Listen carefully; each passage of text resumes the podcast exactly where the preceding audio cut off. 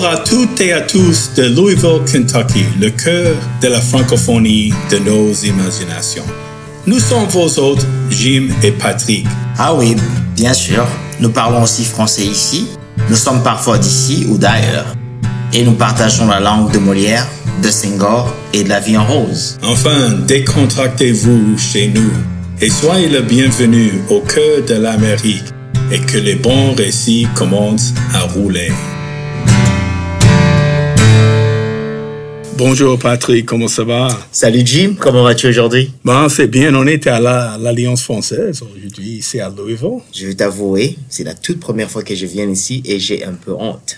Mais je savais ça, je, j'avais mes soupçons, mais je ne voulais pas te gêner devant tout le monde ici. Mais je, je comprends pas, tu m'as, tu m'as vanté tellement de, de centre culturel à Lusungani. Kisangani. Kisangani. Voilà. Et, et des mauvais de sa jeunesse. Oui. Mais, mais de toute façon, on a ton ami Mandela. C'est Mandela qui, qui, qui m'a, euh, il m'a présenté Mandela. Mandela fait partie de notre conseil. Donc, donc on a bénéficié de toi Alors- de toute façon. Alors, ça, ça, ça fait un peu que la honte baisse un peu, un tout petit peu. Et bon, on est ici avec euh, la présidente de l'Alliance française de Louisville. C'est, Martha Nicole euh, Pecker. Et euh, Martha, bienvenue. Merci, merci Jim. Merci Patrick. J'ai une question. J'ai une question. Oui, pour oui, pour Merci, moi. merci Est-ce que Martha. tu vas revenir? C'est Oui, ta première fois certainement, je- je vais revenir. Tu sais où on se trouve maintenant? Je veux revenir, je promets. Ok, pas d'excuses. Hein. Ouais, euh, c'est, c'est, bon, c'est- ça c'est Patrick, quoi. C'est, il est trop intellectuel pour certaines choses, là. Il, il, il en faut un peu de temps, là, pour euh, piger la simplicité de la ville, comme de l'Alliance française. D'accord. Euh, Martha, c'est, c'est, c'est un plaisir qu'on se connaît depuis plusieurs années maintenant grâce à l'Alliance française. Et euh, on va parler de ça un peu plus tard, mais, mais toi, tu parles bien français. Et parle un peu de, ta jeunesse, d'où tu viens et comment tu t'es intéressé à la langue française. D'accord, je suis d'ici d'origine, je suis de Louisville. Et pour moi, le français, ça a commencé à Ballard High School, donc au lycée. Et après, bon, j'ai adoré le français et je voulais continuer. Donc, j'ai fait une junior year abroad. Donc, je suis, je suis allée euh, à Aix-en-Provence pendant ma troisième année à l'université. Et j'ai eu un- une bonne expérience. Euh, la France m'a vraiment touchée et m'a vraiment euh, euh, accrochée. Je ne sais pas comment dire, mais m'a vraiment euh, ça, ça. Pour moi, c'était c'était euh, une expérience qui a changé ma vie, quoi. Je ne sais pas. C'était peut-être la liberté, hein, d'être euh, loin de Louisville, de voir une autre culture. Euh, donc, j'ai toujours continué mes études en français. Et à la fin de l'université, j'étais à Center College.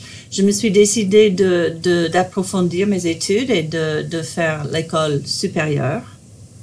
Et ce que j'aimais surtout, c'était d'enseigner parce que j'avais toujours de très bons profs qui m'ont inspiré. Et alors, euh, j'ai été acceptée à Duke University et j'étais là pendant sept ans pour préparer ma thèse et un doctorat. En, Donc, en voilà. français? Oui, en littérature française. Oh, ça c'est Oh, intéressant. ça, c'est Ouais. super, super. Mais je voudrais un peu revenir à Ballard, à, à, à l'école où tu, tu commences cet intérêt avec, avec la langue française. Euh, y avait-il un professeur, un sujet ou une personne qui t'a vraiment facilité enfin que tu t'attaches à cette langue? Euh, oui, je crois que pour moi, c'était un professeur que j'avais à l'université. Euh, Ken Keffer, il s'appelle Ken Keffer. C'est un prof à Center College et il a été nommé parmi les meilleurs profs aux États-Unis pour ses, ses idées un peu hors de la boîte. Donc, pour lui, euh, il voulait qu'on sorte de la, cla- de la salle de classe et qu'on communique et on utilise la langue à l'extérieur de la, de la salle de classe. Donc, par exemple, quand on étudiait la poésie romantique avec Lamartine, On est sorti, on a pris un bateau, un canoë sur un lac à côté de l'université. On a lu la poésie, on a parlé de la poésie là au milieu de la nature. Donc, euh, ce sont ces expériences qui m'ont vraiment attaché au français, mais aussi qui m'a ouvert, je crois, l'imagination envers, envers cette culture. Et, et donc, a- a- avant d'aller à Ballard, à Ballard, c'est un lycée ici Oui. à, à Louisville. Donc, c'était dans le 9e grade quand tu avais comme, euh, J'ai commencé. quand à 14 ans, quelque Oui, chose comme ça. Et donc, euh, malheureusement, ça c'est le cas souvent qu'on n'a pas accès au français pendant les, premières années euh, d'école. Et donc, tu as décidé de prendre un cours de français. Et, euh, mais, mais comment c'était au, au début là? Est-ce que c'était une relation qui a cliqué bien ou c'était comme juste une classe et comment tu as, si tu te rappelles un peu de Oui, au début, c'était juste un cours comme les autres. Un cours comme les autres. Mais ce qui distingue souvent les cours en français, c'est qu'on est permis, on a la permission de parler. Au lieu d'être puni pour parler. C'est ça, exact. Donc, ça, j'ai trouvé. Et aussi, on travaille souvent en petits groupes. Donc, on n'est pas là, cloué euh, dans un pupitre en train d'écouter. Est-ce que vous connaissez la poésie de Jacques Prévert? Non, non. Il y a un poème de lui qui s'appelle L'oiseau lyre. Et dans ce poème, l'enfant est là dans un, dans un cours de maths, de mathématiques. Et il y a un oiseau lyre qui est un, un oiseau imaginaire qui entre par la fenêtre et qui commence à chanter. Et l'enfant, son imagination s'ouvre et tout d'un coup, la salle de classe se transforme, les murs s'écroulent. Et je pense que dans, dans, dans un lycée qui était plus ou moins traditionnel dans sa pédagogie, un cours comme le français, ça m'a vraiment euh, impressionné. Euh, une idée, juste une question. De, il y a, euh, quand on est en train d'apprendre quelque chose, souvent il y a, il y a un groupe de gens. euh, ici aux États-Unis, nous appelons ça cohort. Chez nous, en français, on appelle ça promotion. Et dans ton groupe, lorsque tu apprenais euh, le français, Oui. est-ce que tu as gardé contact avec les, les amis avec qui tu as appris au même moment? Est-ce que parmi eux, il y a ceux-là qui ont continué à, à parler, à, à, à s'engager avec cette culture et cette langue? Parmi mes amis au lycée euh, Ou à l'université ou à l'université Ah, C'est une bonne question, il faut que je réfléchisse. Hmm, je crois qu'on a créé un esprit de corps dans chaque cours que j'avais de français parce que on se parlait Voilà. et on, on a été encouragé de partager les choses personnelles euh, qu'en anglais on n'aurait pas fait. on n'aurait pas parlé de des choses, mais quand on est en français, il y a un il y a peut-être une distance ou une Ben, c'est une autre relation. c'est une autre ouais. relation. Ouais. Pendant euh, une journée ou une semaine ou un mois typique, euh, tu utilises le français euh, combien de fois? Tu tu t'es marié à un français.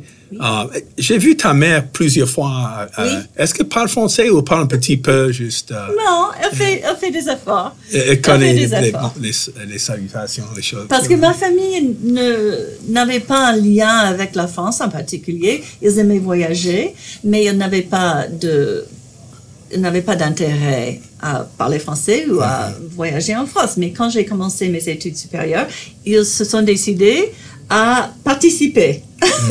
Donc, ils ont décidé de voyager en France, de, de vraiment intégrer ça dans notre euh, famille.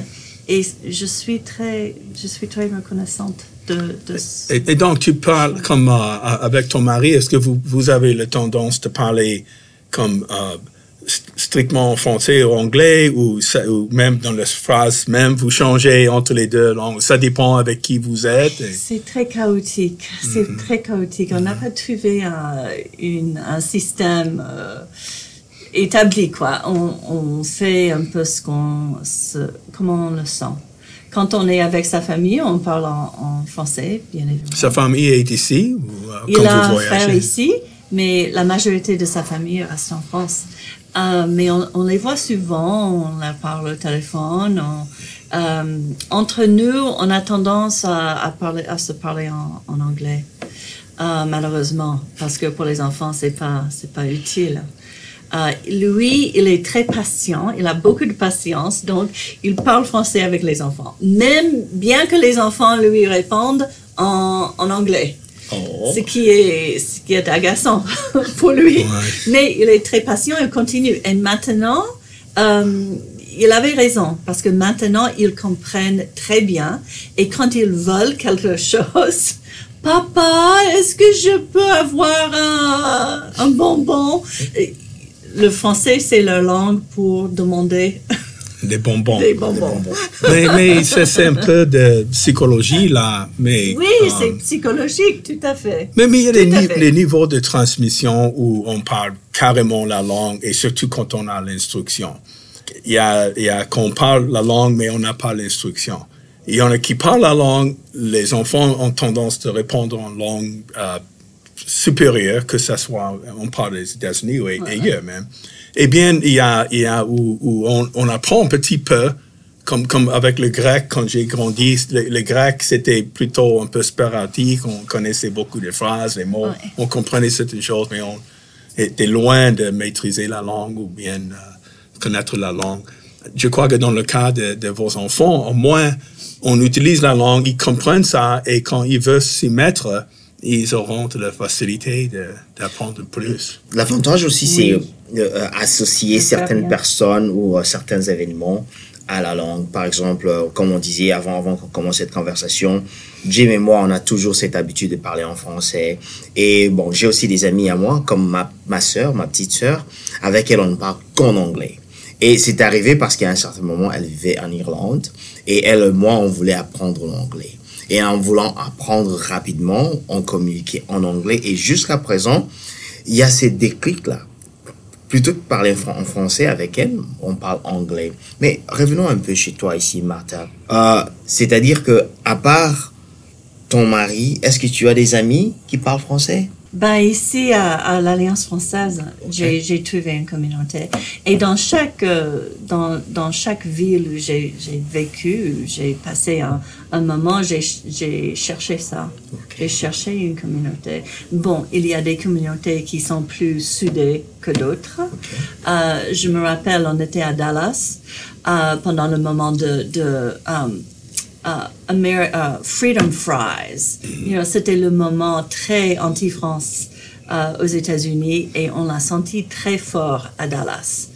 Euh, et ça, c'était un avantage. C'était un avantage parce que ça a vraiment créé une communauté. Donc on était très très proche de nos, de nos amis francophones, francophiles à Dallas. On jouait à la pétanque, on faisait vraiment un effort de se voir régulièrement. Il y avait des, des marchands de, de vin qui ont refusé de vendre les vins français. Euh, C'était vrai, on l'a senti très fort. Donc, on a toujours cherché à avoir une communauté.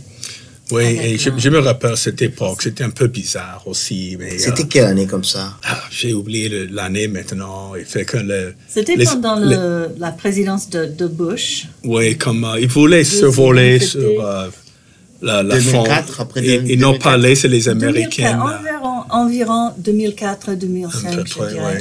Yeah, Parce que, bon, vous vous Tu n'étais pas encore ici, je crois. Non, je suis arrivé en 2003. Oh. Et parce que j'étais en train de me demander si c'était pendant Bush, ça pourrait aussi être dû au fait que, vous voyez, quand il y avait la guerre en Irak et tout et tout, les Français étaient un peu ça. réticents, ils ne voulaient pas trop supporter les États-Unis, et alors les histoires des nationalismes. C'est ça. ont-. Mais ça Ah avait ouais. quelque chose à voir avec la Libye aussi, que ils voulaient envoyer les, les vols euh, vers la Libye à travers la France et la France a refusé. Ah, L'espace aérien. Oui, l'espace aérien. ça c'était le déclic. c'est Oui, ça je crois. a- Et puis, euh, bon, c'est intéressant parce que Motel 6 euh, faisait partie de- de- des groupes français Accor et Red Roof Inn ou choses. Donc, ce sont les mêmes gens qui vont fréquenter les hôtels des, Français, quoi, sans savoir que c'était les hôtels français et choses. Donc, ou bouder une, une marque française qui, un nom français qui n'est pas français, même comme le French fries, c'est pas, c'est belge, quoi. Mais... non, mais c'est intéressant la manière dont les disputes, ou plutôt les échanges diplomatiques, quand ça coince un peu, et avec les idées du nationalisme, ça commence à, à déranger même les relations interpersonnelles de pers des gens. Oui, oui, on voit les choses politiques maintenant, c'est sûr, sans entrer dans ce, ce machin-là. Mais, mais c'est vrai, c'était, une, une période où ça, il y avait surtout une animosité. Euh, avant de terminer cette, uh, cet épisode avec uh, Martha, um, je veux que tu nous parles un petit peu de ton expérience à Duke. Uh, être dans un pro, tu as fait ton doctorat là-bas, tu dis? Oui. ça c'est, c'était comme un rêve à moi il y a longtemps de faire mes études au-delà de la j'ai fait ma licence en français, mais j'ai continué en faisant, en faisant l'éducation et choses. Parle-nous un petit peu de cette expérience. Tu, débarques à Duke. C'est sérieux aussi. Hein, étudier en, en, deuxième langue, comme même Patrick a, a bouclé son PhD maintenant en anglais, qui, une langue qui parle bien, mais c'était pas, c'était toujours une, une, évolution pour toi d'apprendre. Oh, certainement, c'est toujours, c'est toujours une, évolution parce que, en fait, avant que Martin ne réponde, je me rappelle souvent lorsque j'ai, quand même quand j'écris maintenant des choses, il y a toujours des gens qui, euh, je leur donne pour lire mes lecteurs, ils me disent hum, peut-être qu'ici c'est une autre langue parce que il y a des choses que tu fais automatiquement en français et tu penses que c'était en anglais alors que tu écrivais autre chose. Yeah, c'était c'était pas facile. Et dans ton temps, quand tu, débarques là-bas, tu étais toujours une étudiante de la langue même. Euh, euh, c'est une langue que tu avais appris juste en commençant pas trop longtemps avant ça. Parle-nous un petit peu de cette expérience. J'ai choisi Duke parce que il y avait un professeur à Duke, à Wallace Fowley, il s'appelait, et on l'a invité euh, de venir faire des ateliers en français à, Center College. Donc j'ai fait sa connaissance. Il était à Duke et je me rappelle ce qui m'a ce qui m'a inspiré un peu ou m'a motivé. Il a travaillé avec Jim Morrison et donc il avait traduit les chansons, les, la lyrique de James Morrison en français. Donc, il connaissait James Morrison. C'est la seule chose dont je me rappelle maintenant. je me souviens maintenant. Mais euh, euh, je voulais travailler, je pensais vouloir travailler avec lui. Donc, cela cela m'a motivé à, aller à Duke. Euh, et là, là-bas, j'ai eu l'occasion de d'enseigner en même temps. Donc, c'était un, équilibre pour moi parce que le travail de, recherche est un peu solitaire et ça isole un peu. Et ce qui m'a sauvé, c'était que j'avais l'occasion, ils m'ont, ils m'ont engagé à enseigner au même moment les, les cours de langue. Et donc j'avais cette expérience qui était très forte avec les, les étudiants où je pouvais créer les leçons et, communiquer vraiment la joie et le côté ludique de, d'apprendre une langue. Et de l'autre côté, ce qui est très très sérieux, comme tu dis, et on apprend à écrire, on apprend à faire ses recherches, on est vraiment profond dans un sujet. Moi, j'ai choisi un sujet très, très difficile parce que c'était historique. Euh, j'ai choisi le 16e siècle parce qu'un prof du 16e siècle, un 16e à, à Duke, était, était un très bon professeur et je voulais travailler avec lui. Donc, euh, voilà. Tu devais écrire en français, n'est-ce pas? Euh, non, la thèse était écrite en, en anglais. Uh-huh. Mais toute la recherche et dans les archives euh, en France. on n'avait pas Internet, je ne pouvais pas, you know, rechercher. moi non plus, quand j'ai fait mes, études, mon doctorat, c'était euh, avant l'Internet. Lui, il avait plus accès aux choses, mais il est plus jeune quand même. Donc, euh. mais le problème maintenant, c'est-à-dire que maintenant, tu as tellement, tellement beaucoup d'informations et on a ce qu'on appelle uh, paralysis by information. Vous êtes paralysé parce que on est submergé par les informations. C'est un peu ça la différence au fait. Parlant de Duc, l'un de mes meilleurs écrivains congolais et enseigne pour le moment à Duc. Il s'appelle ah, uh, Moudimbe. Moudimbe, il est fantastique. Les Congolais, ils s'infiltrent partout dans la société. mais c'est bon parce que euh, on, a, on a besoin de, de plus de francophones ici et surtout les Africains Surtout, oui. qui sont, euh, c'est- maintenant le centre, euh, le point de, de, de la force de, la, la francophonie, le, le centre de, de toutes les activités francophones. On a vu ça même de, à partir de la dernière sommet de la francophonie. On, on, a, on appuie plus et plus sur euh, l'Afrique et sur euh, la croissance de- de- des francophones dans le monde. Et bon, l'Alliance française, c'est un lieu de rencontre. Quand tu parles des rencontres, quand vous étiez à Dallas et quand on se déplace, il y a Voilà. des gens qui viennent chercher parfois le premier endroit, c'est pour voir s'il y a une alliance française. Et on va en parler, mais il faut qu'on attende deux semaines pour euh, écouter notre épisode sur l'alliance française. Merci Martha. Merci, merci, beaucoup, Merci Martha. à vous, c'était un plaisir. On vous remercie d'avoir passé un bon moment chaleureux avec nous aujourd'hui. On vous souhaite les meilleurs vœux de chez nous à Louisville, Kentucky. Au revoir, les amis, et à la prochaine.